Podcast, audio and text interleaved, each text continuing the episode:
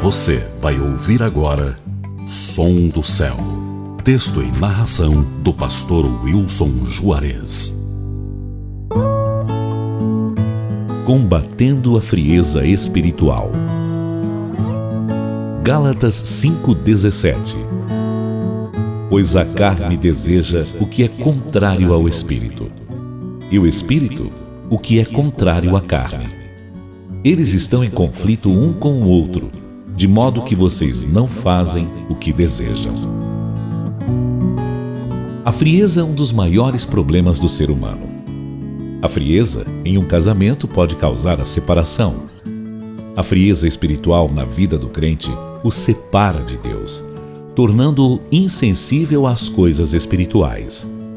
Nada será capaz de reverter isso a não ser a própria pessoa. Não podemos achar que grandes movimentos espirituais, muito trabalho no reino, música abundante, festividades por si só constituam prova de fervor espiritual, pois todas estas coisas os pagãos também fazem, e mesmo assim estão mortos espiritualmente.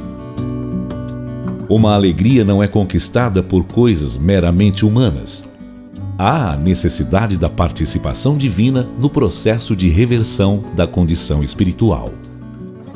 Quando não tenho mais prazer nas coisas de Deus, quando não tenho mais prazer em orar ou ler a Bíblia, quando as coisas do reino do Senhor já não são mais prioridades em minha vida, já não sinto mais fome de Deus, mas sinto fome de festas, de shopping ou de coisas fora do âmbito da igreja, é que posso atestar o quanto minha frieza espiritual me alcançou.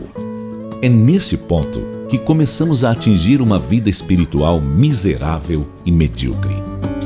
Paulo nos diz que o desejo do nosso espírito é participar das coisas espirituais, mas a carne nos leva justamente a ir na contramão de tudo.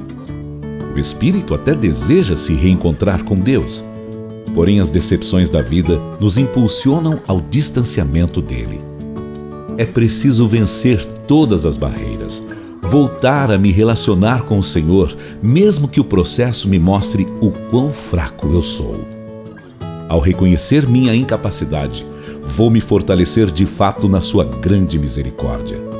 Não podemos permitir que a carne esteja sobressaindo ao nosso espírito e a melhor maneira de controlarmos nosso espírito é permitir que o Espírito de Deus controle todo o nosso ser.